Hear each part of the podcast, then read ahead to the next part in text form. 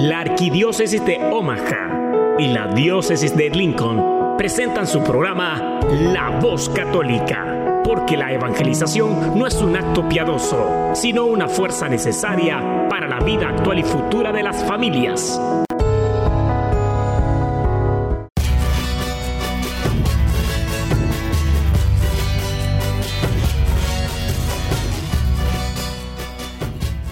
Hola, soy el arzobispo Jorge Lucas. Despónganse a escuchar la voz católica con un mensaje de fe y esperanza. En el nombre del Padre, y del Hijo, y del Espíritu Santo. Amén. Padre Todopoderoso, Creador del cielo y de la tierra, en tu gran sabiduría encomendaste al ser humano hacer cosas grandes y buenas te pedimos por los que escuchan la voz católica, que su corazón se llene de alegría al escuchar tu voz, que su mente se abra a la inspiración de tu Santo Espíritu y que sus actos reflejen tu amor y tu misericordia.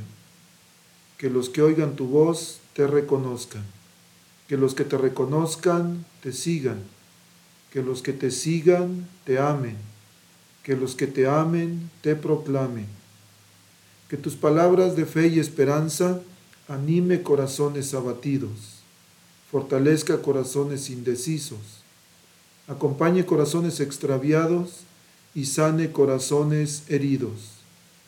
Te lo pedimos por medio de Jesús, tu Hijo amado, bajo la guía del Espíritu Santo y el auxilio de nuestra Santa Madre, María de Guadalupe. Amén. Hola queridos radioescuchas, muy buenos días. Les saludamos Beatriz Arellanes y el diácono Gregorio Elizalde. Muy felices de saludarlos esta hermosa mañana, sabadito. Eh, estamos em, celebrando en estos días, el pasado martes, la fiesta de Santiago Apóstol. Em, Santiago Apóstol fue uno de los em, primeros apóstoles, entonces tuvo una relación muy cercana con nuestro Señor Jesucristo. Así que celebramos ese día. Saludos a todos los Santiagos. Esperamos que hayan pasado feliz día de su santo. El apóstol Santiago nació en Bethsaida, era hijo de Zebedeo y hermano del apóstol Juan. Estuvo presente en los principales milagros obrados por el Señor y fue ejecutado por el rey Herodes alrededor del año 42. Em, se venera en, Compostela, su sepulcro está allá en España y atrae hasta nuestros días innumerables peregrinos de toda, todo el mundo. Eh, los papas también le han concedido a su santuario un jubileo frecuente y otras gracias extraordinarias. Felicidades nuevamente a todos los Santiagos y también tuvimos otro día muy hermoso, me gusta mucho, el día de San Joaquín y Santa Ana Diácono. Sí, por supuesto. Y vete agregando un poquito a lo, de, a lo del apóstol Santiago, debemos de reconocer que gracias a él tenemos la fe en América Latina, porque él llevó la fe a España y de España vinieron misioneros a América Latina, entonces gracias a este apóstol, a este gran santo, tenemos la fe nosotros. Bendito sea Dios. Sí, y por supuesto mencionaba Santa Ana y San Joaquín, los papás de la Virgen María, que estuvimos celebrando su fiesta este miércoles pasado. Pero hoy también estamos de fiesta, Betty, porque estamos en nuestro Congreso Arquidiocesano celebrando a la hija de San Joaquín y de Santa Ana. Precisamente, bendita gracia de, estar celebrando el día de hoy nuestro Congreso bajo eh, el amparo de Nuestra Señora. Y por supuesto, si quieren llegar al Congreso, todavía vengan, por favor los esperamos con mucho gusto. En este momento estamos escuchando a Sandy, a, perdón, al Manuel Capetillo con una presentación muy bonita. Pero vénganse, déjense venir, todavía hay espacio, hay mucho espacio para que lleguen.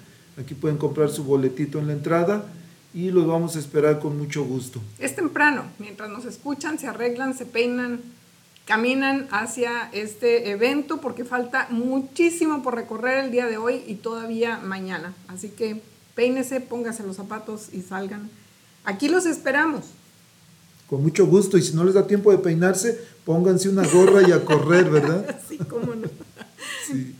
Ok, Betty, dijimos que hoy queremos hablar un poquito sobre el avivamiento eucarístico, ¿verdad? Esta iniciativa de la Conferencia de Obispos Católicos de Estados Unidos de, yo creo que no descubrir, sino redescubrir el valor de la Eucaristía en nuestras vidas, en nuestras parroquias, en la iglesia en general. Pero queremos, o quiere usted más bien, empezar con una reflexión, ¿correcto? que sí. Es em, muy interesante porque las estadísticas nos dicen que 30% de los católicos católicos no creen en la presencia real de nuestro Señor Jesucristo en la Eucaristía. Y encontré en, el Magnificat, que me acompaña todos los días, una carta de San Claudio de la Columbiere. Y es importante eh, escucharlo. A mí me, gustó mucho, por eso lo traigo, lo voy a leer. Y se llama Razones para creer. Dice así, a los malos cristianos les falta fe y no lo niegan, sino que pretenden excusarse acerca de su insuficiencia para creer. Por eso es frecuente este discurso en su boca.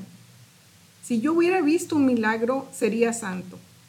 Esta generación malvada y adúltera reclama un signo. Los impíos buscan milagros. Lo más extraño es que, aunque vean milagros que se muestran ante sus ojos cada día y estén rodeados de ellos, no cesan de buscar más. Como los escribas y fariseos, quisieran ver milagros en el cielo tras haberlos visto en la tierra.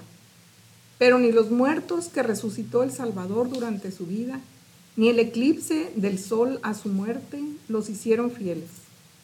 Su envidia se volvió más fuerte, su odio más envenenado, mas su infidelidad no se curó. Así será para los que viven mal esperando milagros para creer. No se convencerán ni aunque alguien resucite de entre los muertos. Tras las dificultades que detienen a los incrédulos, las contradicciones que encuentran en los dogmas de fe, todo les parece nuevo, sorprendente, contrario al sentido común o a la razón, inconcebible, imposible. Todos sus argumentos y pretendidas demostraciones, todo eso está lejos de quebrantarme me reafirma más, me vuelvo inquebrantable en mi religión. Las nuevas dudas son para mí nuevas razones para creer. Nuevamente es una carta que escribió San Claudio de la Colombiere, así que lo dejamos aquí como reflexión porque el tema que vamos a tratar el día de hoy tiene que ver con esto, en nuestra fe, la principal razón de nuestra fe. Así que por supuesto. ¿Y qué tal si para ir preparando nuestros corazones, Betty, este, escuchamos el canto de la hermana Glenda que se llama Si conocieras el don de Dios? Me encanta esa canción. Claro que sí, vámonos. Porque cuántas personas no lo conocen y no, no conocen y no reconocen el don de Dios que nos dio a su Hijo y que está vivo, presente en la Eucaristía. Escuchamos el canto y después regresamos con más ánimo. ¿Me parece? Vámonos. Si conocieras el amor que Dios te tiene, si descubrieras lo que Él te quiere regalar.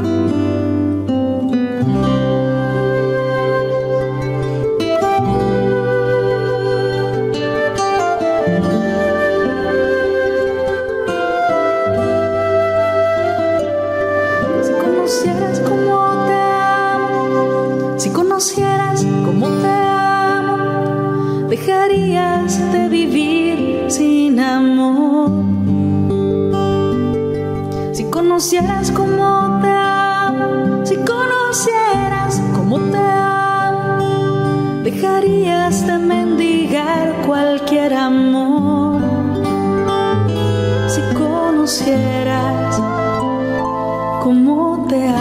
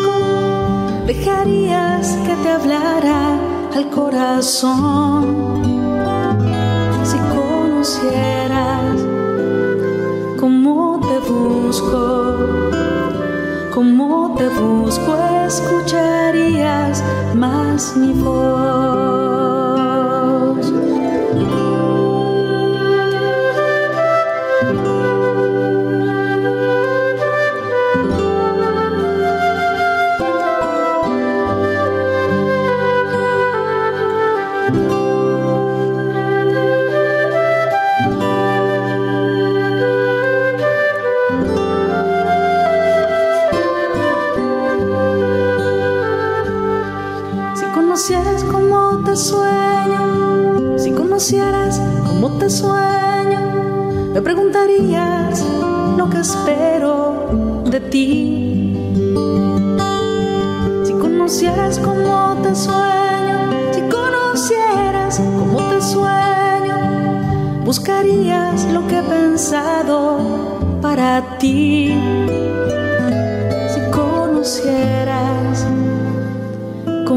Te sueño, cómo te sueño, pensarías más en mí.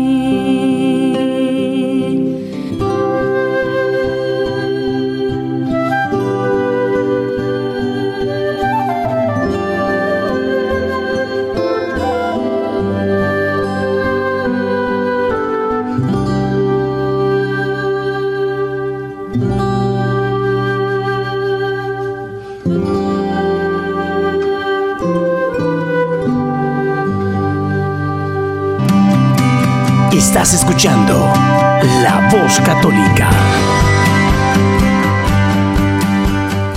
Hola, hola, queridos radioescuchas, pues ya estamos aquí de regreso en su programa La Voz Católica, el hogar de los católicos en la radio.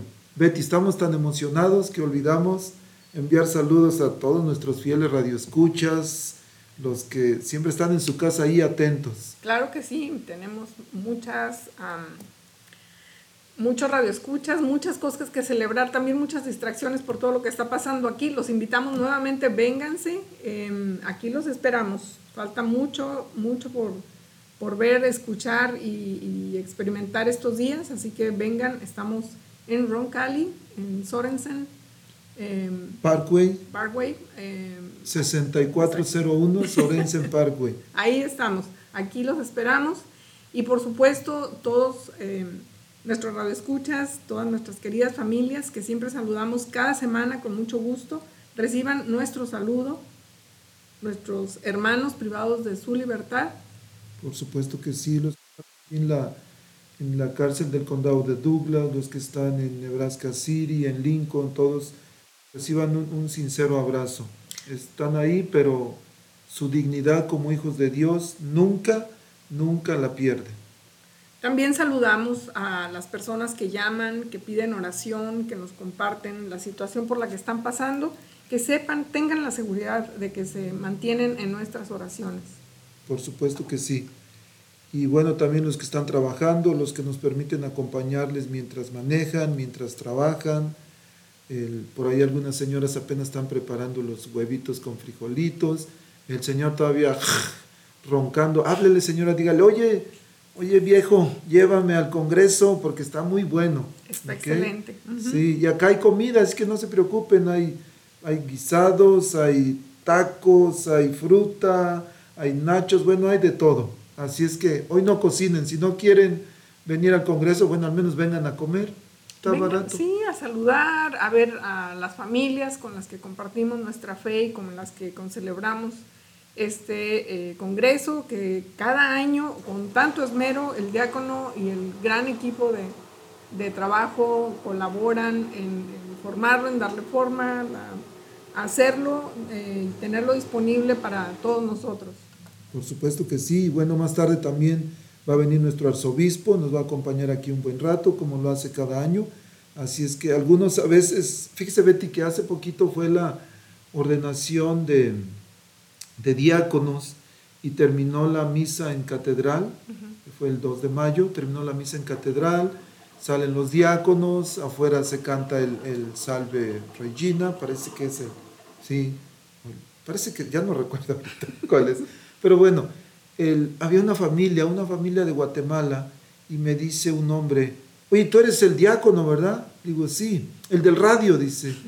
Le digo, sí, yo soy el que, el que a veces estoy ahí en el radio. Dice, fíjate que yo tengo un sueño que pienso que nunca se me va a cumplir. Digo, ¿de qué se trata? Dice, de, de darle un abrazo al obispo. Le digo, ¿en serio? Sí, yo dije, nunca voy a poder verlo, nunca voy a poder abrazarlo. Y el arzobispo ya había dado vuelta ya se había metido a la sacristía. Le digo, ¿sabes qué? Vente. Digo, ¿estás seguro? Sí, dice, digo, vamos. Nos metemos otra vez a la catedral y el Y le digo, arzobispo, fíjese que este hombre dice que él piensa que se va a morir y nunca va a poder darle un abrazo a un obispo. Digo, ¿pudiera usted tomarse una foto con él y un abrazo? Sí, dice, ¿por qué no? Dice, voy a tomar fotos acá con los diáconos, pero vamos rapidito. Fue cuando llegó con el hombre, el hombre estaba llorando. Y le dio un abrazo y el hombre le besó la mano al, al arzobispo, pero y le dice al arzobispo, mira, dice, mira mi corazón. le puso la mano aquí que sintiera cómo latía, cómo latía muy rápido.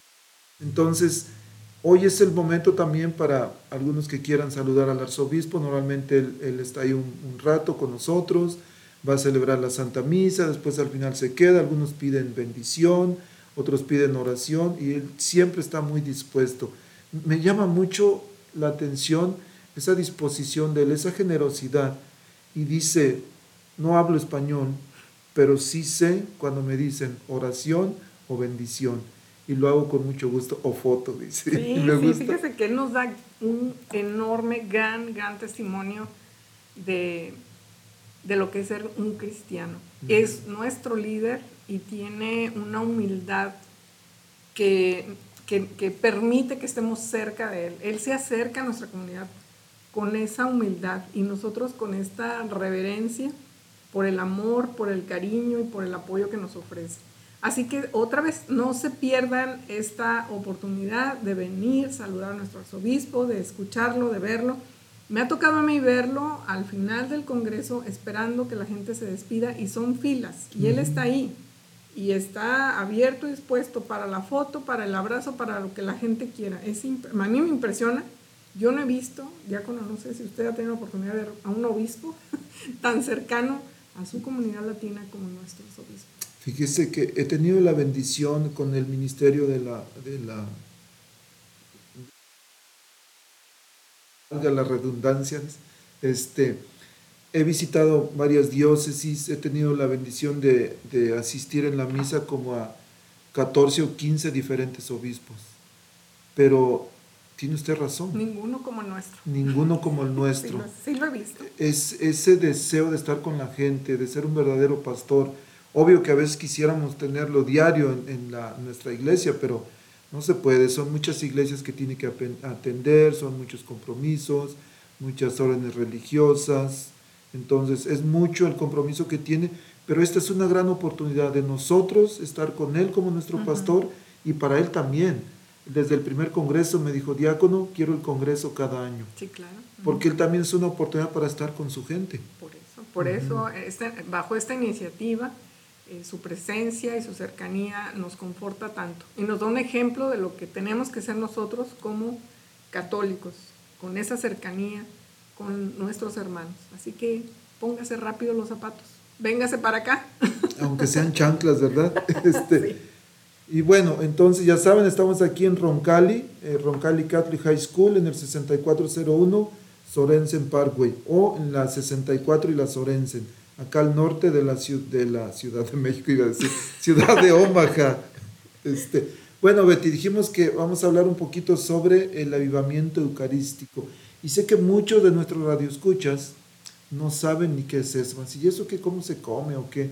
Cuéntenos un poquito, Betty, por favor pues es, es, el corazón de nuestra fe, diácono. Si estamos despistados en este asunto, estamos muy mal y necesitamos hacer algo al respecto. Y se está haciendo, precisamente mencionábamos al inicio, de que estamos conscientes de que aún el 30% de los católicos todavía piensa que Jesús no está presente en la Eucaristía y que lo que leemos en la Biblia es una parábola nuevamente. Cuando Él está hablando de su presencia, Eucaristía no está hablando de una manera eh, imaginativa o simbólica, que es lo que muchos nos alegan. Está hablando de manera concreta porque nos ofrece a través de las escrituras un sinnúmero de eh, parábolas en donde trata de explicar eh, la, la, forma en la que él nos enseñó, pero en este caso él fue concreto y provocó de hecho que muchos de sus seguidores se alejaran de él por el contexto social también y cultural de, de ese momento, pero Resulta que esa es la razón fundamental porque eh, en Estados Unidos el Consejo de, em, Obispos y Arzobispos eh, lanzó esta fiesta en, el en el 2022, en la fiesta del Corpus Christi, y tiene la misión de renovar la iglesia, promoviendo una relación viva con el Señor Jesucristo en la Santa Eucaristía el avivamiento eucarístico nacional, esta es la traducción del inglés de National Eucharistic Revival. Es una iniciativa de tres años, es decir, no fue un día que se celebró, es un proyecto de tres años de los obispos de Estados Unidos que tiene como objetivo inspirar, educar y unir a los fieles en una relación más íntima con Jesús en la Eucaristía. Es importante que sepamos que este proyecto es patrocinado por los obispos católicos de Estados Unidos y em, em, bueno, nos, trata de comprometer, yo diría, a que difundamos la verdad a todos. Eh, ellos mencionan en su sitio web, todos necesitamos sanación. Y eso es una verdad innegable pero muchos de nosotros estamos separados de la fuente misma de nuestra fuerza, que es la Eucaristía, es Jesús presente en la Eucaristía. Jesucristo nos invita a volver a la fuente y cumbre de nuestra fe, su presencia real en la Sagrada Eucaristía. Es un momento para enfrentar las dificultades que tenemos en la vida cotidiana, así que el avivamiento eucarístico nacional es una forma muy poderosa y edificante de enfrentar estos desafíos del día a día. Em, Por supuesto, eh, mencionaba usted que comenzó el año pasado esta iniciativa de, los, de la Conferencia de Obispos Católicos. El año pasado lo dedicaron como hacerlo a nivel diócesis y nosotros participamos porque si por ahí algunos se van a acordar, el año pasado nuestro congreso se llamó Pan de Vida, que fue una, ah, ¿cómo se puede decir? El Congreso fue parte de esta iniciativa de, la Conferencia de Obispos Católicos, de reavivar nuestra, nuestro deseo, nuestra devoción a la Santísima Eucaristía. Especialmente en estos días, en, una sociedad en la que a menudo la gente ya no cree, como antes usted ha dicho las estadísticas, mucha gente va a misa, pero no común que no comulgan. Por supuesto que hay a veces situaciones especiales, por ejemplo, algunas personas que están viviendo con alguien, no pueden casarse porque tuvieron un matrimonio previo. Bueno, es entendible por un lado, pero por otro lado, a veces hay, hay opciones que se pueden buscar. Por ejemplo, el, aquí en mi oficina he ayudado a personas que estuvieron casadas por la iglesia, pero que su matrimonio es nulo es nulo, entonces no es que haya divorcio, que a veces algunos dicen, diácono, vengo a que me ayude a divorciar. Digo, bueno, tiene que buscar un abogado. No, no, pero allá ya me divorcié, dicen, ahora acá en la iglesia. Digo, bueno, no hay divorcios en la iglesia católica, pero hay este, anulaciones o nulidades. pero eso es un proceso y es identificar en que las personas intercambiaron sus votos hubo algunos elementos que hacen nulo ese matrimonio. Y frecuencia, es con frecuencia que eso sucede. Pero hay personas que no tienen nada simplemente por, por desidia, me decían el, el domingo pasado en las clases de bautismo. es que somos muy decidiosos, dice, no, no queremos hacer las cosas. Y no queremos hacer las cosas, especialmente en este caso de la Eucaristía, porque no creemos que realmente está presente ahí. Si nos han hecho ver los sectas o personas que no comulgan con nuestra fe, que no parece que reconozcamos la presencia real. Si realmente reconociéramos a Jesús presente en la Eucaristía, la forma en la que actuaríamos desde entrar a la, iglesia sería diferente. La reverencia que no tenemos, que no mostrarnos, no mostramos al recibir a Cristo eh, Eucaristía de manera, eh, ¿cómo le podemos decir?, inadecuada, sin prepararnos, ¿no? Nos pasa de repente que vamos a comulgar y vamos em, haciendo un recorte de, de, las personas que asisten, ¿no? Cómo van vestidos, cómo, qué están haciendo, y es, eh, no, no estamos dedicando ese tiempo de preparación, de preparación. Escuché a un gran orador español que promueve precisamente eh, eh, la, formación a los católicos y mencionaba que cuando una de sus niñas chiquitas lo vio eh, prepararse, bueno, están, tienen muchos niños preparándose todos para ir a misa, sale la nena con su vestido para fiesta y le dice a su papá, papá, ¿a dónde vas? Y le dice, pues vamos a misa. Le dice, oye, no, vas a ver al rey, ¿cómo vas en esas fachas? O sea, vístete La niña de cinco años lo mandó a cambiarse y lo puso a reflexionar, es verdad, ¿cómo vamos a misa? ¿Cómo nos presentamos ante el rey? Seguramente, ahora que estamos invitándolos a que vengan a saludar al arzobispo, por supuesto que si dicen, tenemos cita con el arzobispo, ¿cómo nos vestimos? ¿Cómo nos preparamos para esa cita, para esa visita? pues igual, vamos a misa eh, sin prepararnos adecuadamente, sin la expresión corporal eh, que, le dé a la, solemnidad y la reverencia que Cristo presenta en la Eucaristía merece. Así que este es un tema súper amplio. Vamos a tratar de enfocarnos ahorita en reconocer eh, a Cristo presente, a renovar esta, esta fe, esta, esta presencia de Cristo en la Eucaristía, el avivamiento eucarístico y hablar sobre lo que viene un poquito para ser parte también de esta, de esta gran iniciativa. Y por supuesto que sabemos que hay muchas personas muy fieles a nuestro Señor Jesús, muy, muy este, devotos, adoradores. Y yo la conozco, la conocí hace ocho años a usted, Betty, y sé que, por lo que le he conocido, usted es una fiel adoradora de nuestro Señor Jesús. Tiene su hora de cada sábado. Y si usted pudiera describir la presencia de Jesús en su vida, en, una forma muy breve para nuestros radioescuchas, ¿qué les diría? ¿Qué se estar ahí? Bueno, son 14 años que tenemos ya asistiendo a la hora santa a San Tomás More, que es nuestra parroquia. San Tomás More, em, me preguntan por qué San Tomás More no hay misa en español. Es porque mi hijo, inscribimos a nuestro hijo cuando llegamos de México ahí. Y como hemos sido parte siempre de, la vida de nuestros hijos en todos los aspectos, pues la parte académica resultó en pues ser parte de, la parroquia de San Tomás More, aunque no nos pertenece por la zona donde vivimos. Pero bueno, son 14 años cuando llegamos de México y había unas personas a la entrada ofreciendo em, o, cubrir o celebrar una hora santa y decidimos, decidimos tomarla. Diácono, yo llegué de México herida sin saberlo. Llegué enojada, llegué renegando. a nivel consciente mental estaba estábamos en una transición, mi esposo ya trabajaba acá, lo trajo la compañía para la cual trabajaba, duró un tiempo él acá, nosotros allá, y nosotros siempre somos una familia muégano, entonces no, no, no fue posible continuar ah, así, eh, él aquí, nosotros allá, así que decidimos movernos y pues para mí fue un movimiento eh, duro, muy, muy doloroso y yo no me di cuenta. Así que los primeros meses, tal vez dos años que, vivimos aquí, yo estaba enojada y, todo lo decía, pero yo no lo reconocía.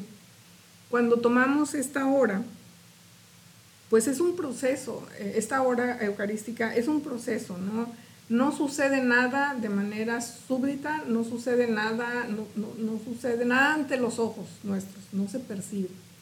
Pero diácono, Dios ha trabajado en mi corazón de una manera, ¿cómo le explico? Es, ha sido sumamente tierno, sumamente amoroso, sumamente compasivo, misericordioso. Em, ha sido un proceso de transformación eh, sin darme cuenta, otra vez. En algún punto yo me di cuenta porque pude ver atrás y pude ver lo que estaba pasando en ese momento. Y es gracias a mis hijos también, porque íbamos todos, iba mi esposo, mis dos hijos, íbamos los cuatro, en algunas ocasiones mi mamá, siempre que está aquí nos acompaña. Aprender a conocerlo, ¿cómo? Dedicándole ese tiempo, reconociendo, por supuesto, su presencia, si está Cristo expuesto, irradia de manera directa ese amor y esa santidad y nos llega, nos transforma, se lo puedo decir. Y aunque no esté expuesto y sabemos que está, está presente, en esos minutos de adoración, de comunicación, de expresión, es simplemente experimentándolo, porque no, no alcanzaría yo a explicarle todo lo que ha obrado en mí y en mi familia.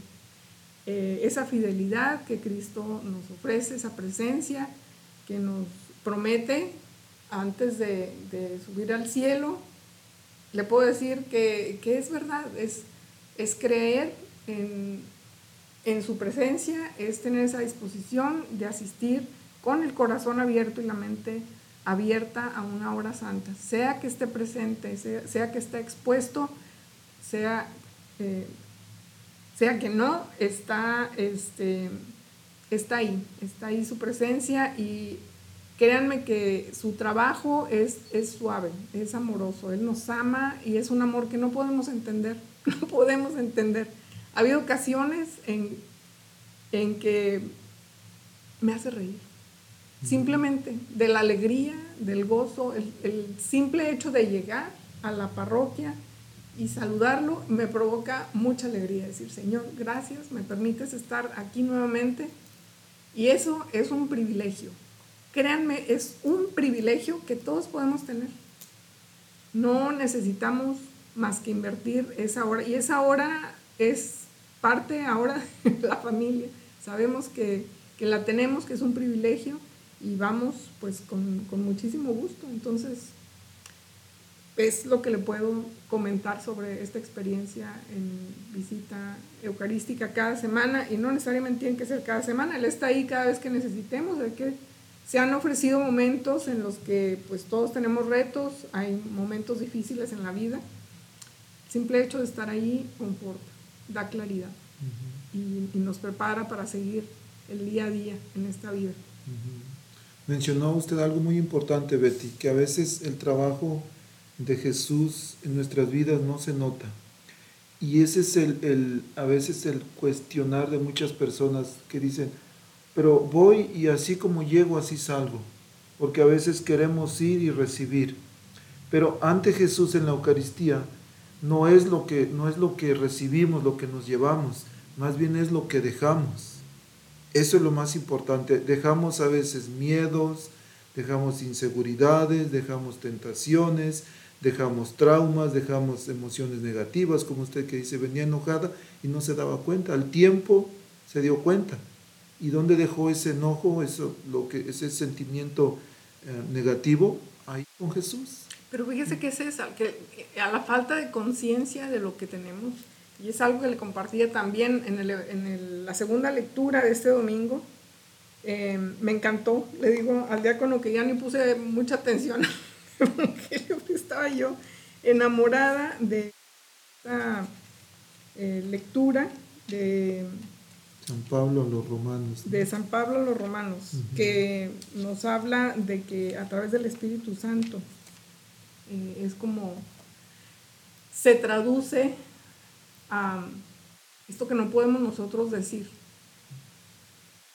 pero Jesús sabe lo que hay ahí. Y a través de la, de la intercesión del Espíritu Santo y la expresión que Él sabe decir lo que nosotros no podemos y pedimos lo que no sabemos, y es, es, que, es que Dios trabaja en nosotros. Entonces, sin estar conscientes de nuestros más profundos dolores, defectos, preocupaciones, Dios obra de esa manera tan, eh, tan suave y tan, tan amorosa. Eh, nosotros que al cabo de un tiempo podemos voltear atrás y decir, ay, algo pasó con, con esto, ¿no? Que yo tenía aquí algo muy doloroso, feo, incómodo y ya no está. ¿Y dónde está? Está el amor que, Dios nos da. Se va sustituyendo. Siempre. Betty, ¿qué le parece si vamos a escuchar un canto de Atenas que se llama Qué bien se está aquí? Vamos a imaginarnos que estamos quietos frente a nuestro Señor Jesús. Incluso podemos cerrar los ojos. Imaginarnos en este momento que, o más bien no imaginarnos, pensar en los problemas que tenemos. Y todos tenemos por ahí algún problema, alguna situación difícil. Pero en este momento que tengamos la oportunidad, mientras escuchamos el canto, de decirle a Jesús, qué bien se está aquí frente a ti, Señor. Y cuando tengamos oportunidad, ir a verlo. a veces no se puede ir a verlo. Me hablaba un hombre y me decía, diácono, quiero entrar a la iglesia, quiero estar frente a Jesús, pero no está expuesto. Y le dije, no te preocupes, pero Jesús está ahí.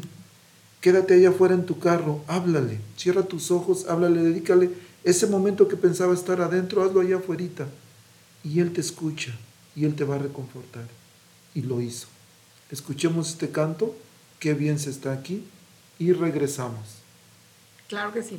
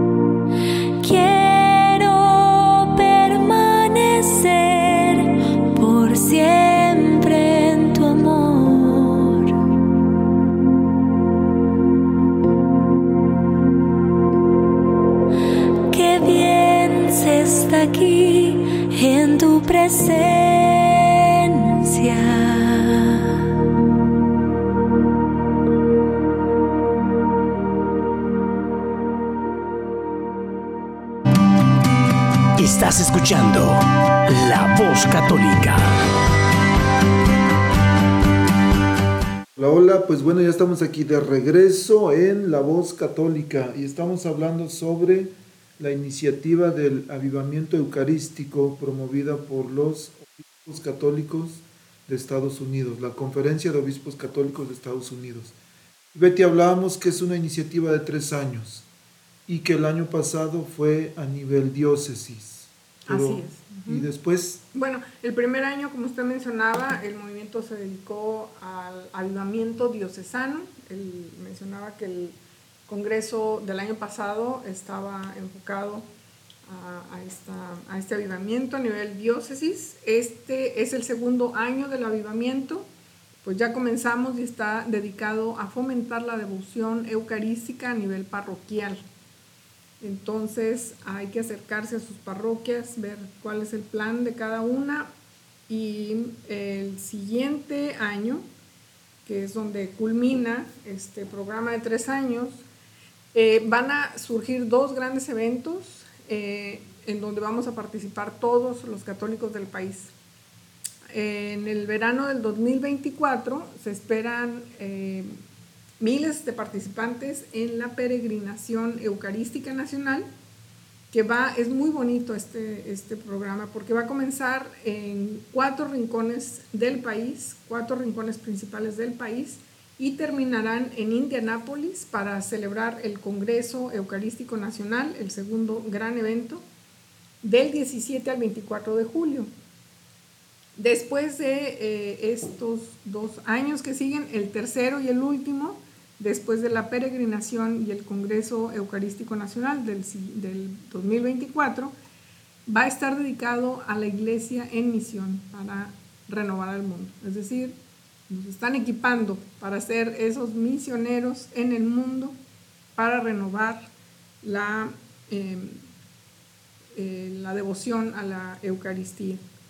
Cuando eh, estamos hablando de esos cuatro puntos cardinales de donde va a salir esta peregrinación, um, va a iniciar en la fiesta del Pentecostés, del 17 al 19 de mayo del 2024, desde San Francisco, en el oeste, desde Bemidji, no sé si lo pronuncio bien, es en Minnesota, eh, del, desde el norte, y luego de Connecticut, de New Haven, eh, desde el este y Brownsville, Texas, desde el sur. Desde esos cuatro puntos cardinales vienen en peregrinación hasta Indianápolis el siguiente año, 2024. Y a este evento o esta, o esta parte de, de, esta iniciativa le llaman nuestro momento Emaús Nacional.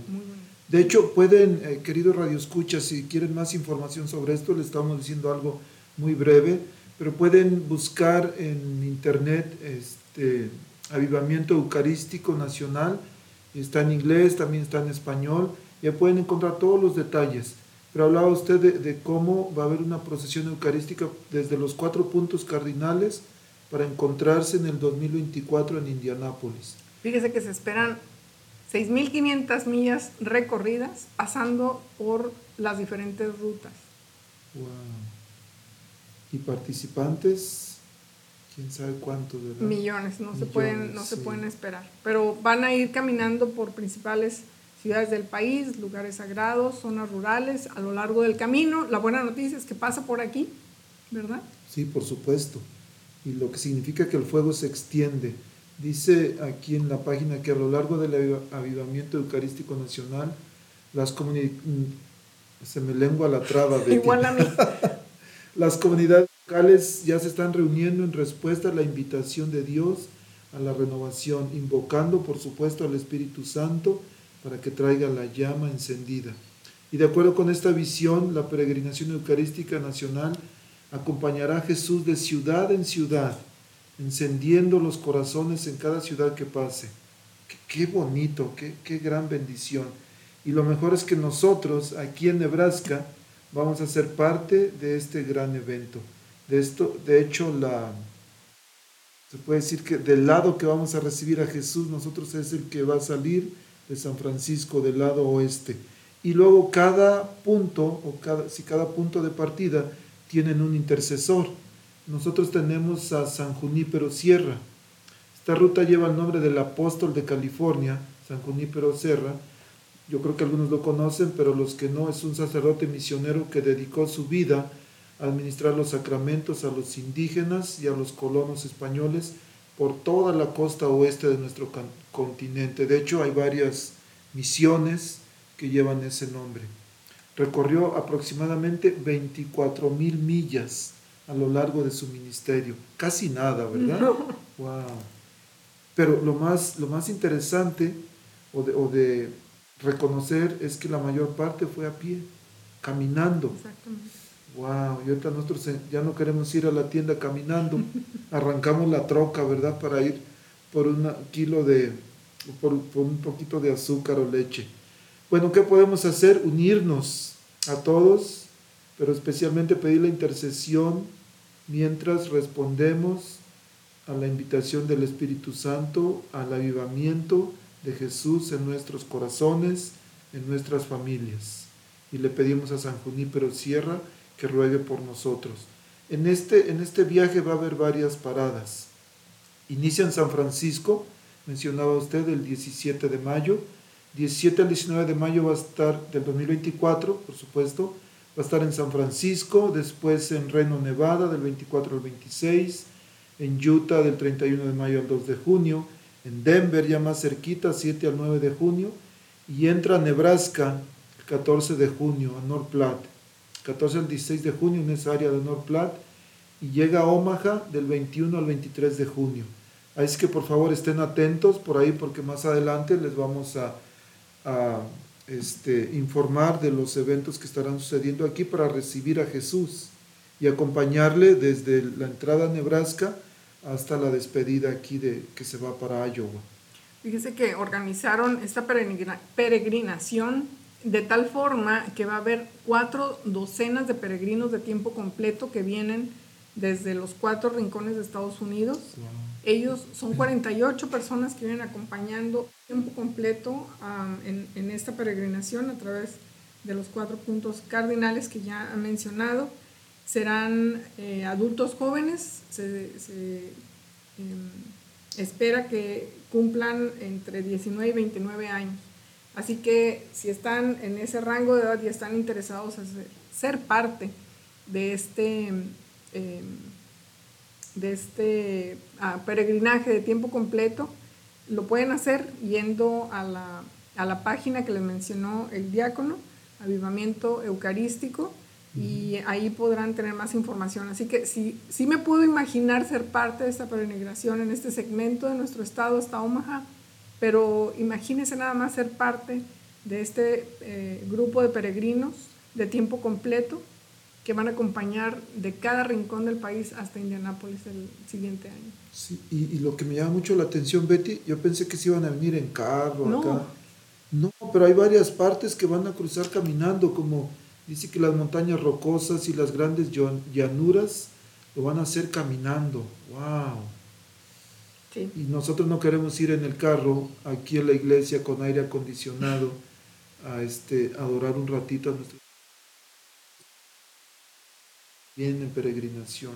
Impresionante, impresionante. Es un momento decisivo en nuestra generación. Ya cuando yo creo realmente que esto va a generar, eh, estamos abiertos eh, en nuestro corazón, en nuestro espíritu, a unirnos en este movimiento, es un momento decisivo en el que vemos que, que mucha gente se está alejando, mucha gente deja de creer y estamos esperando, como decía al inicio en esta reflexión, eh, ver milagros. Y los milagros los vemos todos los días. Estamos ciegos, estamos sordos. Hay que poner atención, abrir la mente y el corazón. Betty, ¿qué le parece si ya casi tenemos que despedirnos? Ay, no, esto no me gusta. A mí tampoco. Pero todos necesitamos de Dios. Vamos a regresar y hablar un poquito sobre el último evento Sí. que culmina los tres años de esta iniciativa. Pero antes, ¿por qué no le, le Dios no, no, no necesita de nosotros? Si nosotros le adoramos o no le adoramos, Él sigue siendo Dios. pero nosotros sí necesitamos de Él. Pero ¿qué tal si se lo decimos cantado? Bien. Con este canto de John Carlo que se llama Te necesito. Y regresamos a compartir un poquito más. Recuerden, estamos aquí en el Congreso 2023. Hágase en mí según tu palabra, un Congreso mariano. Todavía hay espacio, por favor, vénganse corriendo. Ya les dijo Betty, Betty, bañense, pónganse los zapatos, la chancla, aunque sin peinarse, pero vénganse, aquí los esperamos. Yo les dije que peinados. Oh, que peinados, perdón. Aunque no se bañen. Bueno, a Jesús que lo necesitamos y regresamos. claro que sí.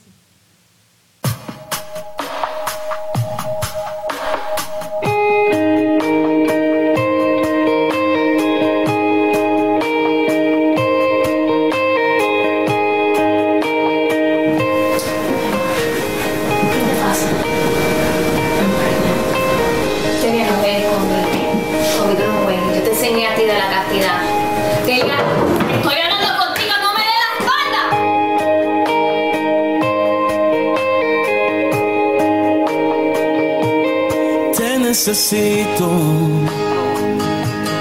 Es que no hay nadie quien pueda secar mis lágrimas. En la tormenta, oh Señor, tú eres mi calma. Y cuando todos ya se han ido, nunca me faltas. Te necesito. Porque mi alma hoy, Señor, está sedienta. Y tú eres ese manantial de agua fresca. Y eres Jesús el pan de vida que me sustenta. Te necesito, Dios. Te necesito, Dios. Necesito, Dios. Te necesito. Yo te necesito. Y es que no hay nadie quien pueda secar mis lágrimas. En la tormenta, oh Señor, tú eres la calma. Y cuando todos ya se han ido, te necesito. Porque mi alma hoy, Señor, está sedienta.